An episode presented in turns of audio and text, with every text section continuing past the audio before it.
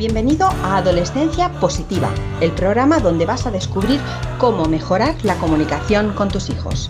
Conocerás a psicólogos, sexólogos, coaches, padres y educadores que te descubrirán las mejores herramientas para trabajar desde casa. Comienza tu camino hacia el buen entendimiento en este nuevo episodio con Diana Alacén.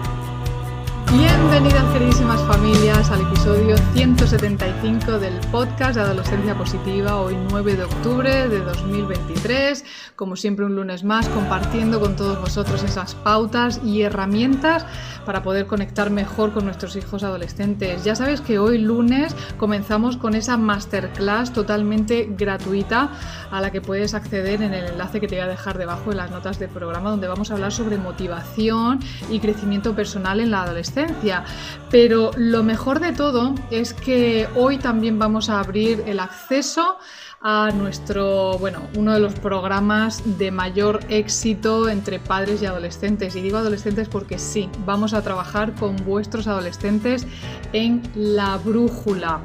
Un programa eh, que, bueno, que inicia ya la próxima semana, eh, donde vamos a trabajar a través de un montón de videotutoriales que están especialmente diseñados para que los adolescentes puedan trabajarlos, nada, 10, 15 minutitos al día.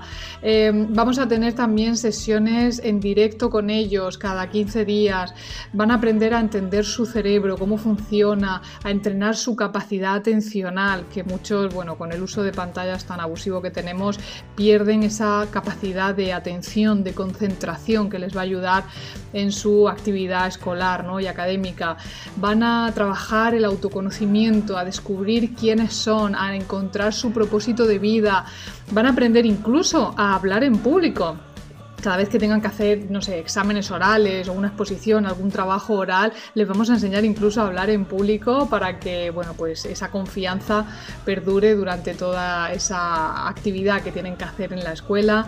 Les vamos a enseñar, bueno, hay un módulo con un montón de vídeos solo dedicados a la inteligencia emocional, a gestionar sus emociones, a manejar esos impulsos, ¿no? Que tienen en muchas ocasiones, a encontrar su felicidad, su bienestar.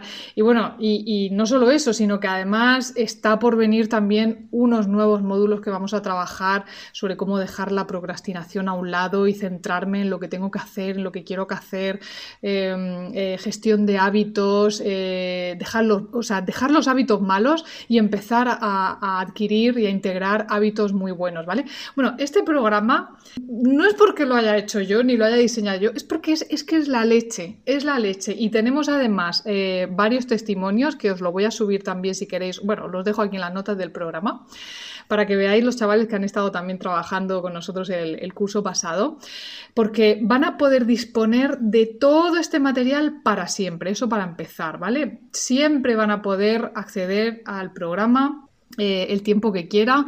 Madre mía, os estoy adelantando ya demasiado. Mira, ¿sabéis lo que voy a hacer? Os voy a dejar también bajo las notas del programa toda la información al programa, eh, que ahí lo vais, a, lo vais a ver, la brújula, y, así lo podéis, bueno, pues eh, pensar meditar con vuestros adolescentes tranquilamente. Es un programa que, bueno, va dirigido a los adolescentes, pero también pueden visualizar todo el material que hay dentro del programa los padres, ¿vale? En las sesiones en directo, no, en las sesiones en directo es solamente para mis chicos mis adolescentes y mi gente joven, ¿vale? Me vais a preguntar que a partir de qué edad. Bueno, pues a partir de 12 años y hasta los 19, 20 años pueden eh, participar en el programa, ¿vale? Bueno, os dejo la información aquí debajo de, del podcast y vamos a, lo que vamos, ¿no? Que es, eh, hoy vamos a hablar de por qué, qué podemos hacer cuando nuestros hijos eh, faltan a clase, ¿vale? El absentismo, algunas cosas solo las hacen los hijos de otras personas en esta, ¿no? en esta ocasión, pero de pronto llega el día en el que nuestros hijos son los que empiezan a faltar a clase,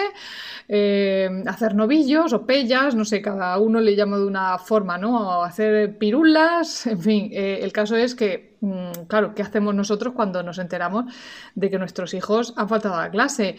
Eh, el no ir un día por cualquier tema, pues no es nada grave, pero sí que podría ser síntoma de a lo mejor un problema mayor si a la larga eh, esto se, cronifica, ¿no? Y vemos que empiezan a trabajar, a faltar un día y otro y otro, ¿no? Si el problema vemos que se repite, pues puede tener incluso consecuencias eh, graves como es el, abandono escolar, ¿no? Entonces, por supuesto, como siempre digo, aquí hay que mantener conversaciones serias con ellos, pero hoy vamos a dar eh, algunas pautas para, para gestionar este tema. Lo primero es que tenemos que saber a, qué nos referimos cuando decimos absentismo escolar, porque ya digo que no es lo mismo eh, faltar un día de forma puntual o esporádica que faltar de, una, de un modo ya crónico, ¿no? Tener ausencias pues, superiores al 50, al 75% de las sesiones lectivas eh, durante un mes. Entonces, mm, esto ya sería otro tema aparte. Yo en lo que me voy a centrar hoy es en este absentismo esporádico o moderado, ¿vale? Mm, porque ya el otro requeriría otro tipo de, eh, audio completamente diferente y bueno, sería otro caso diferente a tratar, ¿vale? ¿Por qué suelen faltar los adolescentes? ¿Por qué hacen pellas? ¿Por qué se saltan las clases? ¿Hacen novillos? A ver, esto es un problema un poquito complejo, ¿vale? Pero algunos estudios sí que se han centrado en detectar las causas por las que los adolescentes suelen faltar al instituto y se han detectado las siguientes.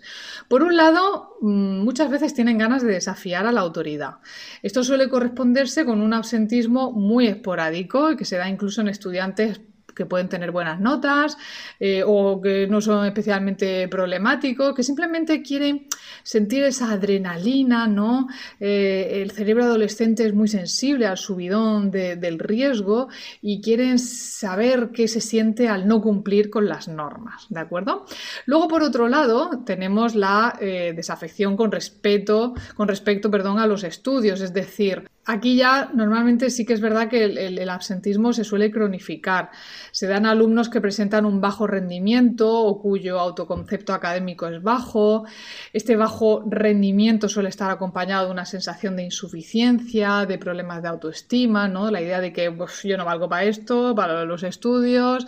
Son alumnos que se sienten anímicamente lejos de, los estudios, que se sienten que, el tiempo en el centro escolar no merece la pena, no vale la pena. Y mira, precisamente el programa de la brújula para este tipo de, chavales viene muy bien porque ahí les voy a acompañar a descubrir sus talentos, desarrollar sus habilidades, cuidar su autoestima, o sea que les va a venir genial la brújula. Bueno, puede ser también otro de los motivos es que tengan un duelo, un duelo de cualquier tipo, cuando una familia quizá pues se acaba de mudar eh, o uno de los apoyos del adolescente ha cambiado de centro, ¿no? Algún amigo que se haya tenido que marchar eh, o incluso un profesor especialmente querido, oye, que también los hay, pues puede que durante el proceso de este duelo el adolescente no tenga ninguna ganas de ir a la escuela o al instituto. Por otro lado, pueden haber problemas familiares, ¿no? Eh, dificultades que a veces no son ni siquiera necesariamente suyas, puede ser problemas pues, con otro hermano, eh, problemas que haya entre los padres y a veces, a veces la escuela puede ser un refugio, pero hay ocasiones en las que mm, resulta ser todo lo contrario. Son chavales que se encuentran muy desanimados, que no tienen ganas de enfrentarse a la tensión que ya de por sí supone estar seis horas eh, al día en, la escuela, rindiendo, prestando atención, haciendo exámenes, trabajos, etcétera, ¿no? Luego, también es verdad que puede haber problemas en el centro escolar. Puede ser que mm, tenga problemas con un profesor, con otros compañeros. En realidad, cuando la ausencia se debe a este tipo de problemas, suele ser conocido por la familia, porque en estos casos hablamos más de una fobia escolar, eh, que además estuvimos hablando la semana pasada en este mismo podcast, que, que de absentismo, ¿vale? Porque el abordaje ya aquí ya tiene que ser diferente, ¿de acuerdo? Mm, os, digo todas estas eh, estos motivos, estas razones por los que normalmente un adolescente suele faltar a clase, porque ya sabéis que lo primero que tenemos que hacer es entender el por qué está faltando, antes que ponernos a gritar y a decir es que no has faltado y me he enterado y me ha llegado una nota. A ver, lo primero que hay que hacer es entender el por qué ha faltado, ¿vale? Luego, vamos a ver, hay una serie de consecuencias depende, de, la gravedad va a depender un poco, no hay que ser tampoco alarmistas, pero la realidad es que un alumno que falta a clase, aunque sea de forma esporádica, suele terminar empeorando sus resultados académicos o incluso puede repetir el curso. Y esto en ocasiones lleva pues a un círculo vicioso, ya que saco peores notas, eh, pues hay mayor probabilidad de desmotivación y por lo tanto voy a faltar más veces.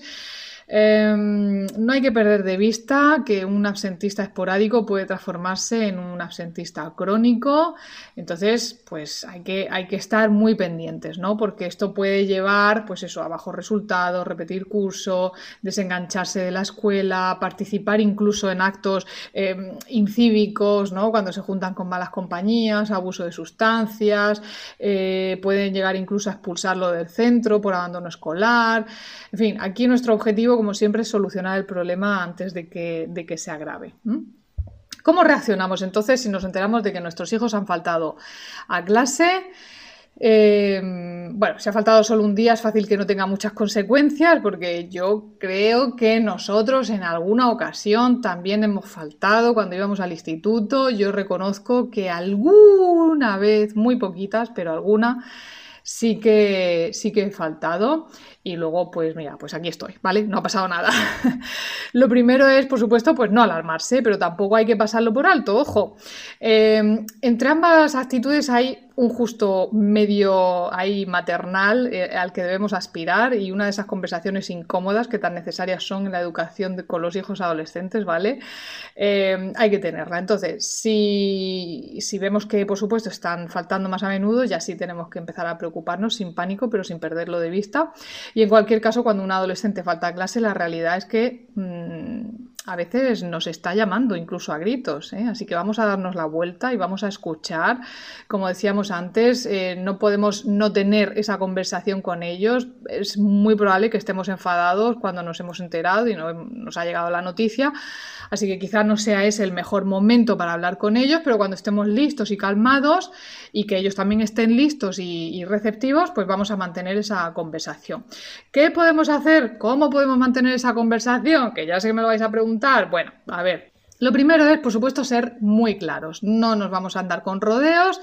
Vamos a decirle desde el principio que sabemos que han faltado a clase, que no nos gusta esta actitud. Y, bueno, pues tener una conversación lo más sincera posible y, y hablando con honestidad. En segundo lugar, escuchar. Esto siempre lo digo desde nuestra perspectiva como adultos, pues seguramente los motivos que nos vayan a dar no, sean buenos ni suficientes para faltar a clase, pero hay que escuchar sus razones y hacerlas de forma abierta porque quizás podamos entenderle y sobre todo porque escuchándole siempre eh, vamos a estar eh, tendiendo ese puente al diálogo con nuestros hijos, ¿de acuerdo? Eh, punto número tres, no le vayas a castigar a la primera de cambio, dejarlo ya sin móvil, sin consola todo el fin de semana porque ha faltado al instituto el, jueves. Esto no es una, bueno, es una solución muy cortoplacista que puede incluso tener el efecto totalmente contrario al buscado. De hecho, yo me encuentro con muchas madres que me escribís, eh, sobre todo las que, bueno, pues eh, muchas están incluso trabajando conmigo ¿no? en el programa del círculo. Y al principio muchas me llegan a decir, pues eso, es que ha desobedecido y le he quitado el móvil, todo. tío, es que no tiene nada que ver una cosa con otra. O es que no ha obedecido no sé qué y le he quitado el deporte. O es que ha sacado malas notas y, ya no va a ir a jugar al fútbol. O le he quitado las clases de ajedrez, que es lo que más le gusta.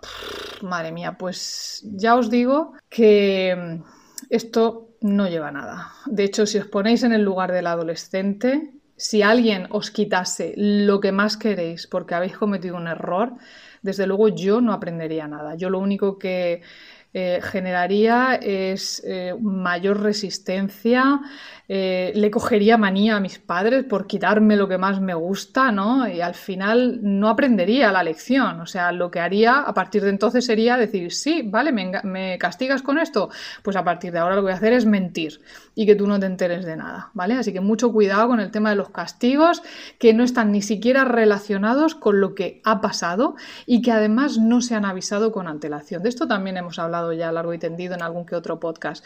Aquí nuestra propuesta siempre es que intentes mejor una consecuencia que sea lógica, por ejemplo, pues que recupere, en este caso, si ha faltado a clase, que recupere los materiales del día que no ha estado, que se quede esa tarde en casa haciendo los ejercicios que lleve con retraso, que estudie los temas que se hayan tratado. Esto sí sería una manera de asumir responsabilidades sobre una acción o un error que ha cometido, ¿de acuerdo? Y ya por último, bueno, vamos a dejarnos las charlas a un lado porque curiosamente muchos escolares asentistas están de acuerdo en que estudiar es un puente hacia una vida mejor, que ofrece más oportunidades laborales, esto lo saben y sin embargo faltan a clase, lo cual demuestra que este discurso no es útil para esos alumnos que, que han desconectado emocionalmente con el sistema escolar. Las charlas no hace falta porque ya se las saben. ¿Cómo conseguimos que nuestros hijos no vuelvan a faltar a clase? Bueno, a ver, está claro que desde aquí es un poco difícil dar una solución con una varita mágica que sea perfecta para que nuestros hijos no vuelvan a faltar a clase, pero sí que podemos dar pues algunas pautas generales para, para prevenirlo. Aquí lo importante es que no nos quedemos con el síntoma, ¿vale? Y el síntoma aquí sería falta clase. ¿Vale? Tenemos que investigar qué es lo que hay debajo, qué necesidades hay debajo. Si la acción se repite, entonces vamos a investigar más, vamos a hablar con sus profesores para saber cuál es su actitud en clase, eh, hablar con nuestros hijos para ver qué es lo que le preocupa. Eh, incluso si tenemos confianza con sus amiguitos de clase, pues también podemos hablar con ellos. Esto último ya no lo recomiendo tanto, pero bueno, en casos de urgencia ya que estemos muy preocupados o veamos unas actitudes muy cambiantes de pronto, pues quizá podemos hacerlo. Ahora, hay algo en lo que están de acuerdo todos los estudios, y es que un adolescente absentista suele ser un adolescente desmotivado, con baja autoestima. Em, y por lo tanto, ese es el primer lugar por el que habría que empezar a trabajar. ¿Por qué está desmotivado mi hijo? ¿Por qué cree que no sirve para los estudios? ¿Por qué dice que los estudios no valen para nada? Y más aún, qué es lo que sí le interesa a nuestros hijos. Repito, o sea, en el programa de la brújula esto lo van a descubrir, ¿vale? Todo esto lo van a descubrir. Os dejo eh, el enlace en las notas del programa. Lo más importante es que nuestros hijos sean capaces de construir un proyecto vital que le entusiasme, con el que se sienta implicado y cuando las piezas de su vida empiecen a encajar, entonces ahí empezará a sentir más implicación con respecto a, los estudios. No es un trabajo sencillo y, a veces pues se necesita esa ayuda extra, ¿no? A ver, mm, aparte de la brújula, pues hay psicólogos, hay coaches, hay entrenadores que, se dedican o mentores. En este caso, bueno, pues nosotros ofrecemos nuestros servicios de mentoría con los adolescentes, donde vamos a trabajar con ellos todo lo que te he explicado al principio de este episodio. Así que bueno, ahí os lo dejo. Ya sabéis que, bueno, que las plazas van a estar abiertas solamente esta semana y que cerramos, que vamos a empezar a trabajar la próxima semana con ellos y que van a poder eh, entrar, el programa lo van a tener para siempre, todo el material lo van a tener para siempre pero a las sesiones eh, en directo, cada trimestre las vamos a ir repitiendo. Por lo tanto, si falta una algún día, no pasa nada porque tendrá otros dos trimestres más para poder entrar. O sea, tenéis todo el año por delante y bueno, el precio no os lo voy a decir porque lo vais a ver vosotros todo aquí abajo.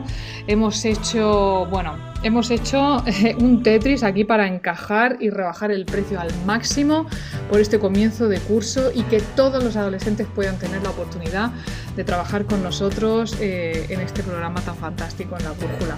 Así que nada, feliz semana. Nos volvemos a escuchar el próximo lunes. Chao. Gracias por formar parte de la tribu de Adolescencia Positiva. Esperamos tus comentarios y opiniones sobre este podcast, ya que nos ayudará a seguir con este maravilloso proyecto. Si deseas seguir formándote con nosotros, visita la web adolescenciapositiva.com y recuerda, los buenos hábitos formados en la adolescencia marcan toda la diferencia.